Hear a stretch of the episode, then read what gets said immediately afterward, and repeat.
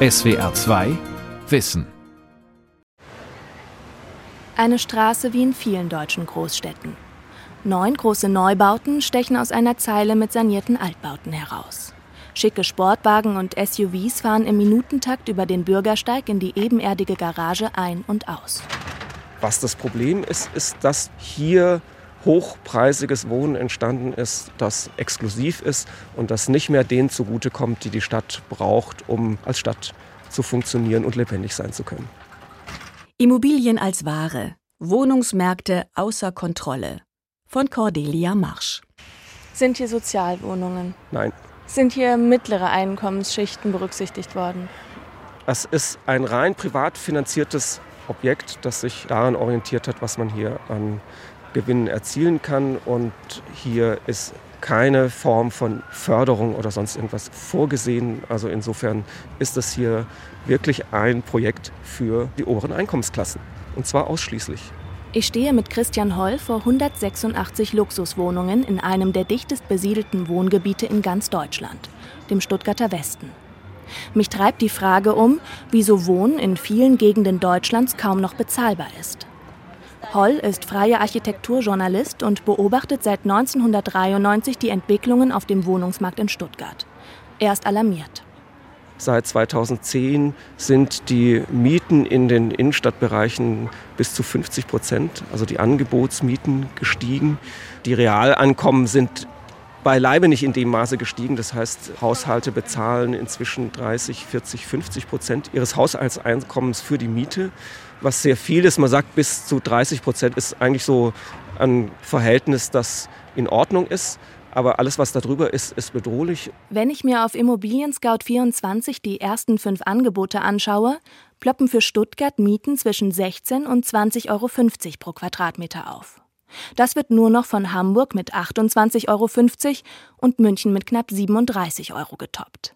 Die teuren Mieten können sich immer weniger Menschen leisten und Sozialwohnungen werden von Jahr zu Jahr knapper, da die Bindungen auslaufen und lange Zeit keine neuen gebaut wurden. In Stuttgart stehen gut 4560 Haushalte auf der Warteliste, weil gerade einmal 150 Sozialwohnungen, die 2020 neu gebaut oder langfristig gesichert werden konnten. Christian Holl mustert die Luxusapartments, zeigt auf eine Sitzgruppe auf einem großen Balkon im Erdgeschoss und schüttelt traurig den Kopf. Diese Möbel, die hier stehen, sehen nicht so aus, als ob da regelmäßig sie benutzt werden, sondern sie stehen eigentlich nur so da, um zu zeigen, es könnte benutzt werden.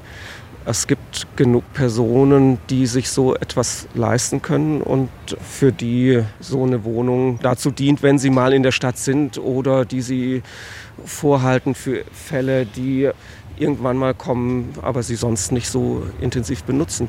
Gäbe es Wohnungen im Überfluss, würden Luxusapartments und ungenutzte Zweitwohnungen nicht weiter auffallen oder stören. Aber tausende Wohnungen fehlen, gerade in den sieben größten deutschen Städten Berlin, Hamburg, München, Köln, Frankfurt am Main, Stuttgart und Düsseldorf. Was können Städte gegen ungenutzte Wohnungen tun, frage ich mich. Hallo, guten Morgen. Hi. Ich treffe die Leerstandsaktivistin Britta Mösinger im angesagten Stuttgarter Süden. Wir stehen vor einem prunkvollen Gründerzeitgebäude. Es ist dreckig. Die Erdgeschossfenster auf der rechten Seite liegen hinter Gitterstäben. Die Scheiben sind mit einer dicken Staubschicht überzogen. Auf der linken Seite ist der Rollladen heruntergelassen. Eine der Eingangstüren ist mit einer Spanplatte verbarrikadiert. Ein älteres Ehepaar nähert sich dem Haus. Wohnen Sie hier? Ja, wohnen wir. Wir wohnen hier, ja. Sind alle Wohnungen besetzt bei Ihnen? Nein, nein, nichts besetzt. Sehr gut. Früher war alles besetzt. Jetzt, wir sind drei oder vier Familien sind hier. Früher war ja eine schwarze Familie. Jetzt ist alles umgezogen und weg. Aber ich glaube, unser Hausbesitzer wollte den renovieren, ganze Haus. Wegen dem äh, vermietet nichts. Nur drei, vier Familien leben noch in dem Haus. Die leeren Wohnungen hier hat Britta Mösinger seit Jahren auf ihrer Liste stehen. Mösinger hat den Leerstandsmelder in Stuttgart etabliert, macht beim Aktionsbündnis Recht auf Wohnen mit. Dank ihres Engagements gibt es in Stuttgart seit 2016 wieder ein Zweckentfremdungsverbot von Wohnraum. Allerdings darf Leerstand nur geahndet werden, wenn er nach dem 1. Januar 2016 entstanden ist und seit mehr als einem halben Jahr besteht. Also es ist einfach so ein zahnloser Papiertiger. Man hat dann zwei Stellen geschaffen, von denen ist unseres Wissens in der Verwaltung beim Amt für Liegenschaften und Wohnungen auch nur eine besetzt. Und wie soll diese Person, die ein paar hundert Meldungen auf dem Tisch liegen hat, das dann alles abarbeiten alleine? Noch immer gibt es nach Erhebungen der Stadt 1220 leerstehende Wohnungen in Stuttgart. Unsere Forderung vom Aktionsbündnis und vom Leerstandsmelder wäre, dass man mindestens zwölf Stellen dafür schafft. Und dann hat man vielleicht den Erfolg, den es in anderen Städten auch schon hat. Also in München ist zum Beispiel mittlerweile Bußgelder in Höhe von zwei Millionen aufgerufen worden, also in Summe für alle Fälle, die da bekannt waren. Seit das Zweckentfremdungsverbot in Stuttgart in Kraft getreten ist, wurden in weniger als fünf Fällen Geldbußen wegen Leerstands verhängt, teilt die Stadt auf meine mehrfachen Nachfragen für SWR 2 Wissen mit. Eine Summe will sie nicht nennen. Doch es geht noch schlimmer, etwa in Frankfurt am Main. Denn in Hessen wurde 2004 das Gesetz abgeschafft, das Zweckentfremdung von Wohnraum verbietet. Leerstand kann somit nicht belangt werden und darf auch nicht erhoben werden. Schätzungen gehen von 10.000 leerstehenden Wohnungen in der Mainmetropole aus. Wohnraum, der dringend gebraucht wird. Die hessische SPD hatte 2019 einen Gesetzentwurf für die Wiedereinführung des Zweckentfremdungsverbots vorgelegt. Bisher ohne Erfolg. Ich wohne hier. Da schauen Sie mal die obere. Aber die Rahmen, die Fenster, schauen Sie mal auf. Ein bisschen Striche vor langen Jahren. Die habe ich selber gemacht. Wenn die Winterzeit, kommt es kalt rein. Wenn der Winter kommt, mach mit dem Nagel zu die, die Scheibe, nichts aufmachen. Ja, aber kein Problem. Dürfen wir ganz kurz einmal reinschauen in Ihr Treppenhaus? Das wunderbare Gründerzeitgebäude in Stuttgart ist in erbärmlichem Zustand. Treppenhaus und Fenster voller Taubenschiss. Eine Mieterin fegt ein Taubennest weg, als ich mit Britta Mösinger die Treppen hochlaufe. Gegen den Inhaber des Altbaus wurde Klage erhoben, hatte mir die Stadt geschrieben. Seit Jahren sei ein Rechtsstreit anhängig. Für den Eigentümer mache das Verzögern und Hinausschieben durchaus Sinn, erklärt mir Mösinger. In dem Fall ist es ja jetzt so, der Denkmalschutz, da muss man natürlich auch nach gewissen Vorgaben renovieren. Das kostet viel Geld. Man müsste erstmal investieren. Es tut aber auch niemandem weh, wenn man das nicht macht, weil man wird auch nicht bestraft. Man kann einfach abwarten. Im besten Fall kommt dann noch ein anderer Investor, kauft es einem fürs Doppelte nochmal ab. Und das sind dann einfach diese kapitalistischen Mechanismen, die auf dem Wohnungsmarkt am allerbesten funktionieren. Das sehe ich auch einige Häuserblocks weiter in der Wilhelm-Rabe-Straße. Aus dem Fenster im ersten Stock ragt eine Überwachungskamera, laienhaft mit Tape und Kabelbindern befestigt. Vier der fünf Briefkästen sind mit schwarzem Panzertape zugeklebt, die Rollläden runtergelassen. Also dies war so, dass die Wohnung im Erdgeschoss und im zweiten Stock schon leer waren und es auch angekündigt war, dass die anderen Mieterinnen auch raus müssen. Da laufen auch jetzt bis zum heutigen Tage noch Verfahren, dass auch die letzte Familie, die noch da ist, das Haus verlassen soll. Und das wurde angestoßen, als das Haus an eine Eigentümerfamilie im Ausland verkauft wurde die dann nicht gesagt haben, okay, wir lassen alles so, wie es ist und wir besitzen jetzt das Haus und nehmen dann die Mieten ein, so wie sie sind, sondern die hier eine Modernisierung anstreben. Auf Nachfrage bei der Stadt erfahre ich per Mail, die unteren Geschosse sollen saniert werden. Die beantragte Baugenehmigung für die Ausbauten im Dachgeschoss wurde vor wenigen Tagen erteilt. Was sind die Folgen dieser Genehmigung der Stadt? Dass äh, ich hoffe tatsächlich mal modernisiert wird und dann aber natürlich zu dem Preis, der dann mit der vorherigen Miete gar nichts mehr zu tun hat, sondern plus die Modernisierungskosten, die ja auf die Mieterinnen umgelegt werden, hier wieder jemand einzieht. Und das wird sich dann sicher jenseits von 1000 Euro für eine ganz normale Wohnung abspielen. Und das ist natürlich auch der totale Frust. Immobilien für horrende Preise kaufen und Wohnungen luxuriös sanieren. Woher kommt all das Geld dafür? Ich frage Sebastian Fiedler, der nicht nur Vorsitzender beim Bund Deutscher Kriminalbeamter ist, sondern auch im Vorstand von Transparency Deutschland. Eine große Finanzquelle sei die Geldwäsche, sagt er. Wenn man sich die Studie von Transparency anguckt, die sagt, dass im Minimum 15 Prozent der kriminellen Erlöse am Ende in Immobilien wandern. Und wenn wir dann daneben legen, dass eine der wenigen Studien von der Uni Halle davon ausgeht, dass wir über bis zu 100 Milliarden Euro pro Jahr rechnen, was Geldwäscheaktivitäten in Deutschland angeht, dann können Sie ungefähr hochrechnen, dass wir hier über keine Peanuts reden sondern über veritable Größenordnungen, die ja auch äh, was machen in der Wirtschaft. Das heißt, wenn solche Investments außerhalb der Legalwirtschaft passieren, dann kann das ja nicht gänzlich ohne Einfluss auf die Preisentwicklung sein. Also das heißt auf der einen Seite auf die Immobilienpreisentwicklung und dann, wenn ich das zu Ende denke, kann das auch nicht ohne Einfluss auf Mietpreisentwicklung sein. Wer Geld schwarz erwirtschaftet, zahlt keine Steuern und hat in der Folge mehr Geld zur Verfügung, um es auszugeben. Für teure Immobilien etwa. Fiedler beklagt, dass der deutsche Staat zu wenig dagegen unternehme. Wir haben keinerlei Begrenzungen bei Bargeldgeschäften im Unterschied zu vielen anderen europäischen Staaten. Wir haben bisher keine gute Transparenz bei der Frage, wer ist denn wirklich Eigentümer, wirtschaftlich Berechtigter eines Unternehmens. Wir haben kein vernünftiges Register, das uns deutlich macht, wem in ganz Deutschland welche Immobilien gehören. Das funktioniert nicht. Geldwäsche, Leerstand, Luxusapartments und Mieten in den Innenstädten, die kaum noch einer zahlen kann. Wie konnte es dazu kommen, dass Wohnungen zu derart lukrativen Geldanlagen geworden sind? Mit dieser Frage wende ich mich an Stefan Rettich, Architekt und Professor für Städtebau, den ich in seinem Büro an der Uni Kassel treffe. Rettich sieht den Ursprung in den 70er Jahren, als zu viele Wohnungen gebaut wurden und Sozialwohnungsbestände nicht mehr gebraucht wurden, weil die Menschen vermehrt in Einfamilienhäuser gezogen sind. Und dann dachte man eigentlich, die Wohnungsfrage wäre gelöst, so à la longue. Deswegen kam es dann 1990 zur Aufhebung des Wohnungsgemeinnützigkeitsgesetzes. Davor waren eigentlich alle Wohnungsgesellschaften der Kommunen Genossenschaften.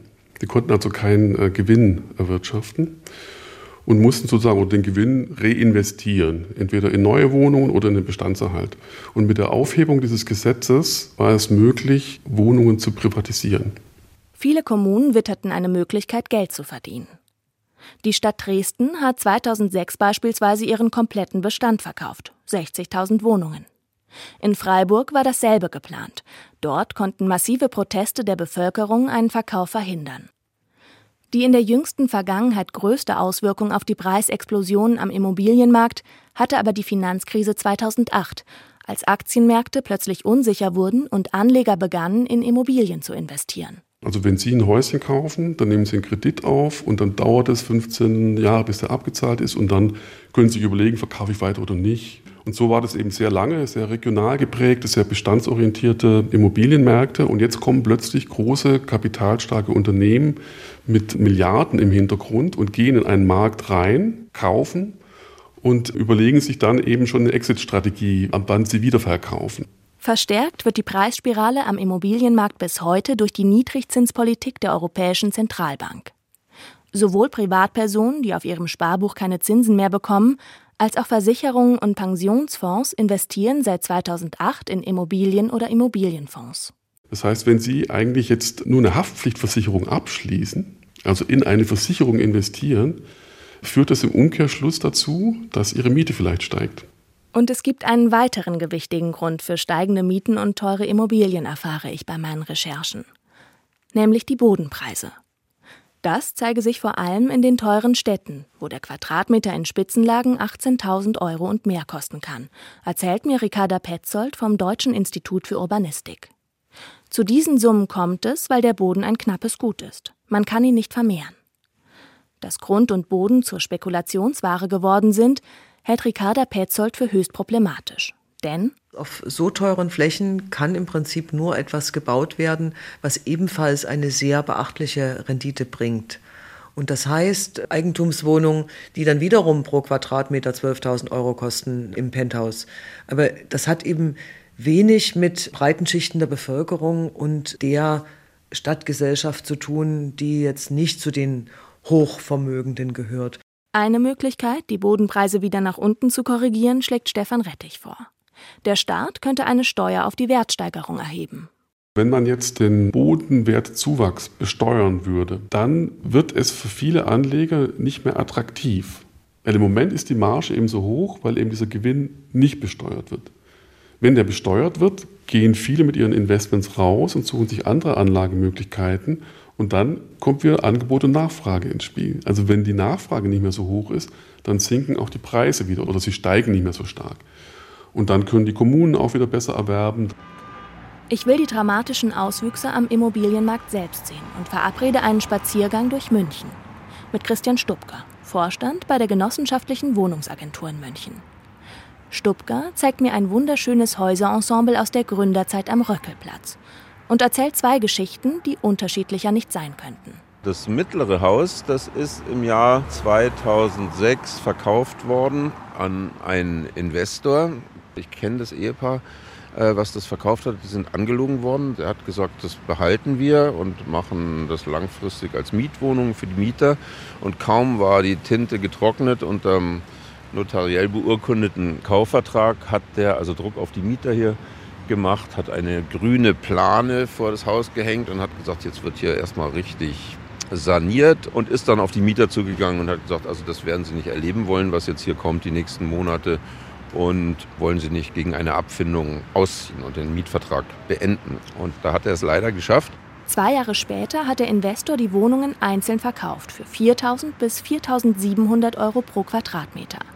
Gekauft hatte er den Quadratmeter für 2000. So, und heute sind diese Wohnungen, und das ist jetzt eigentlich das nochmal dramatischere an der Entwicklung, der Quadratmeterpreis ist auf 10.000 Euro und mehr hier gestiegen.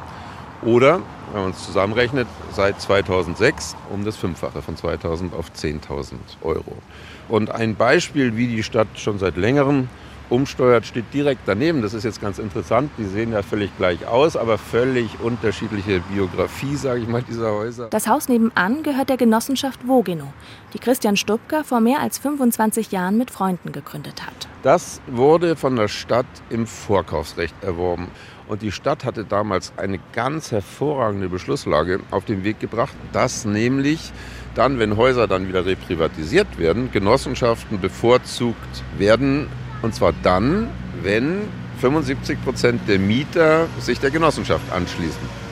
Also haben wir dann von der Vogeno mit den Mietern diskutiert und hin und her und die müssen ja Einlagen zeichnen und wer das kann und wie das solidarisch alles geht. Fast alle Mieter haben zugesagt. So konnte die Vogeno das Haus 2007 schließlich kaufen für einen Quadratmeterpreis von knapp 2000 Euro. Und dann ist da ein tolles genossenschaftliches Leben in diesem Haus entstanden und heute wohnen da 50 Menschen, davon 20 Kinder. Also es gelingt dann auch wieder, diese doch relativ großen und bequemen Wohnungen auch wieder familienfreundlich zu belegen. Und die Miete ist unter 10 Euro netto kalt. Und das ist ungefähr die Hälfte von dem, was ja sonst mittlerweile gezahlt wird. Also so kann man dann Objekte in den sicheren Hafen bringen, sage ich mal, und der Spekulation dauerhaft entziehen. Das Prinzip der Genossenschaften? Sie orientieren sich an der Kostenmiete. Gewinne werden nicht erwirtschaftet. Inzwischen gibt es in München fast 60 Genossenschaften. Ihre Beliebtheit steigt. Trotzdem bekomme Deutschlands teuerste Stadt das Problem des zu wenigen und zu wenig bezahlbaren Wohnraums nicht in den Griff, beklagt Stuttgart. Man kann es vielleicht auch umgekehrt sagen, weil München eigentlich immer schon knappe Flächen hatte und Wohnungsmangel, war München so erfinderisch und stemmt sich mit verschiedenen Instrumenten gegen diese Entwicklung so gut sie kann, kommt aber diesem grundsätzlichen Problem nicht aus, solange halt der Grund und Boden weitgehend dem Markt überlassen ist, was ja eine Kommune auch gar nicht ausreichend eindämmen kann. Dazu bräuchte es ja Bundesgesetze. Stubke erläutert mir die Bedeutung des Paragraphen 34 des Baugesetzbuchs. Dieser betrifft Innenstadtgebiete und besagt, dass in einer bereits bebauten Umgebung für eine noch freie oder wieder frei werdende Fläche kein Bebauungsplan von der Stadt aufgestellt werden muss. Stuttgars Einwand ohne neues Baurecht könne kein städtisches Innenentwicklungsmodell greifen, das Quoten für geförderten Wohnraum vorsieht. Damit haben Investoren freie Hand bei ihren Bauentscheidungen. Ein solches Ergebnis zeigt mir Stuttgart drei Minuten entfernt vom Röckelplatz, in einer riesigen Neubauanlage. Hier sind Family Offices und ähnliche gekommen, auch namhafte Fußballspieler und sagen, da nehme ich mal da drei Wohnungen und da, da oben das Penthouse nehme ich auch. Also es war hier schon deutlich, dass das Anlageobjekte sind, wo Menschen, die ihr Geld einparken wollen, man redet ja auch von Betongold, die in Betongold investieren, kaufen sich ein, zwei, drei, vier, fünf oder auch zehn Wohnungen und vermieten die dann und nehmen das als Geldanlage. Ich frage mich auch, was die Bauträger mit solchen Wohnungen erreichen wollen. Also wenn mein Geschäft darin besteht, dass ich ein Grundstück kaufe, Wohnung errichte und die dann abverkaufe als Eigentumswohnung, dann habe ich ja weniger das Wohnen im Sinn, als dass ich mein Kapital verwerten möchte. München hat dem Treiben inzwischen einen Riegel vorgeschoben und vergibt seine Bauvorhaben nur noch ans beste Konzept und nicht mehr gegen Höchstgebot. Die Stadt fördert außerdem Genossenschaften und unterschiedliche Bauträger. Grundstücke verkauft sie nicht mehr, sondern verpachtet sie nur noch auf Zeit im Erbbaurecht. Sogenannte leistungslose Gewinne aus Bodenwertsteigerungen schöpft die Stadt immer stärker ab. Ich lerne bei meinen Recherchen Wortungetüme wie Milieuschutzsatzung kennen. Auch die Milieuschutzsatzung hat München nämlich vorangetrieben, nach der die soziale Zusammensetzung eines Viertels erhalten bleiben muss, egal ob neu gebaut wird oder die Inhaber einer Immobilie wechseln. Eine weitere Maßnahme ist es, die Bodenpreise einzufrieren, wie es gerade im Norden und Nordosten Münchens passiert. Die Berliner Stadtforscherin Ricarda Petzold erklärt mir, warum sie das für ein wichtiges Instrument hält. Die Bodenpreise werden ja eingefroren, um diese spekulative Vorwegnahme von Zukunft im Prinzip zu verhindern. Und das ist natürlich genau richtig. Also weil wenn jetzt alle Blütenträume wachsen, dann bin ich schon wieder bei Bodenpreisen von 6000 Euro und dann habe ich schon wieder das Problem. Also insofern ist das die einzige Möglichkeit, da ein zukünftiges Quartier zu entwickeln, was diese ganzen Ansprüche von Stadt, sozialgerecht und so weiter aufnehmen kann. Auch die Mietpreisbremse und der Mietendeckel, wie in Berlin praktiziert, sind Möglichkeiten für Städte und Kommunen, die Preisexplosion bei den Mieten einzudämmen. Ebenfalls immer wieder im Gespräch Enteignungen. In wenigen Tagen, am 26. September, sollen die Berliner Bürger per Volksentscheid über die Vergesellschaftung von Immobilienfirmen abstimmen, die mehr als 3000 Wohnungen besitzen. Angestoßen hatte das Verfahren die Initiative Deutsche Wohnen und Co. enteignen. Überhaupt stellt sich mir immer stärker die Frage, warum Grund und Boden Privateigentum sein dürfen. Wo Wohnen doch zur Grundversorgung eines jeden Menschen gehört. Und wenn ich sagen würde, das Wasser wird privatisiert, was ja zum menschlichen Leben auch eine Grundvoraussetzung ist, würde es einen Aufschrei geben. Oder wenn man sagen würde, die Luft wird irgendwie privatisiert oder was, das wäre undenkbar. Und beim Boden ist es irgendwie ganz normal. Gemäß Artikel 15 des Grundgesetzes können Grund und Boden enteignet werden, um sie zu vergesellschaften. Das ist aber noch nie gemacht worden. Der deutsche Staat tut sich damit schwer aufgrund der Enteignungspraxis im Dritten Reich und in der DDR. Sowieso sind vor allem die Kommunen selbst aufgerufen, eine gute Bodenpolitik zu betreiben. Als Paradebeispiele gelten Ulm und Wien, die den Grund und Boden seit mehr als 100 Jahren der Spekulation entziehen. Ulm ist ein Vorbild für die bodenpolitische lange Linie, weil Ulm eben so wie Wien im gesamten Wohnungsmarkt hat Ulm eine Bodenpolitik, von der sie seit über 100 Jahren nicht abgewichen sind. Das heißt, sie entwickeln Flächen nur, also sie schaffen Baurecht nur, wenn das Land der Stadt gehört. Das versuchen inzwischen sehr viele Städte auch zu implementieren. Die Österreicher sind schon einen Schritt weiter. Der Stadt Wien und ihren Genossenschaften gehören zusätzlich 60 Prozent der Mietwohnungen. Zum Vergleich. In Stuttgart sind 6 Prozent der Wohnungen im Besitz der städtischen Wohnungsbaugesellschaft und 8 Prozent im Besitz von Genossenschaften. Macht insgesamt 14 Prozent. Zu wenig, findet Ricarda Petzold. Wenn eine kommunale Gesellschaft, Genossenschaft, wenn die unter 15 Prozent liegen, dann haben sie natürlich kaum diese Größe, dass sie auch in der Stadt wahrgenommen werden als Akteure und dass sie eine ausreichende Zahl von Menschen versorgen, die wiederum diesen Gedanken vielleicht auch in die Menschheit tragen. So. Je weniger Boden und Wohnungen Städte besitzen, desto weniger Einfluss haben sie auf die Mietpreise. Die Folge? Sie müssen jährlich Milliarden dafür aufwenden, Menschen finanziell zu unterstützen, damit diese überhaupt ihre Miete zahlen können. Dabei müssen sie Quadratmeterpreise von 17 Euro und mehr akzeptieren. Insgesamt haben Städte, Länder und der Bund 2019 ca. 17 Milliarden Euro für Wohngeldunterstützung ausgegeben. Das ist eine ganze Menge und äh, diese Summe ist in gewisser Weise stabil geblieben in den letzten Jahren, weil wir sehr starke Rückgänge an der Zahl der Bedarfsgemeinschaften hatten. Wenn wir uns jetzt also Corona-Krise vorstellen, dass die Arbeitslosigkeit perspektivisch steigen wird, dann schlagen natürlich diese gestiegenen Einzelmietkosten deutlich stärker durch. Auch Stuttgart will wieder Kontrolle über den Immobilienmarkt gewinnen. Die Stadt stellt privaten Investoren einige städtische Grundstücke verbilligt zur Verfügung. Dafür müssen sich diese verpflichten, dort mindestens 50 Prozent geförderte Wohnungen zu bauen. Die Stadt unterstützt dazu verschiedenste Einzelprojekte. Das Olgäle auf dem Areal des ehemaligen Kinderkrankenhauses gehört dazu. Die Häuser wirken bunt und belebt. In den gemeinschaftlich genutzten Gärten zwischen den Häusern wachsen die verschiedensten Blumen.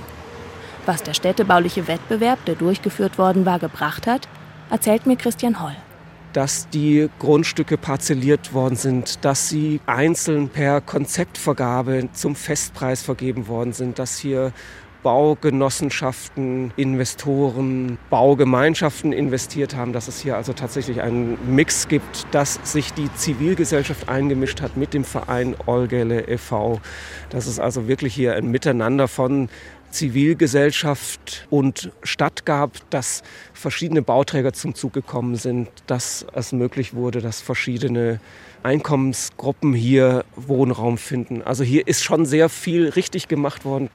Genau solche Projekte schaffen eine Form des Zusammenlebens, die wichtig ist für eine Stadt. Das findet auch Christina Simon Philipp, die ich als letzte Expertin meiner Recherche befrage.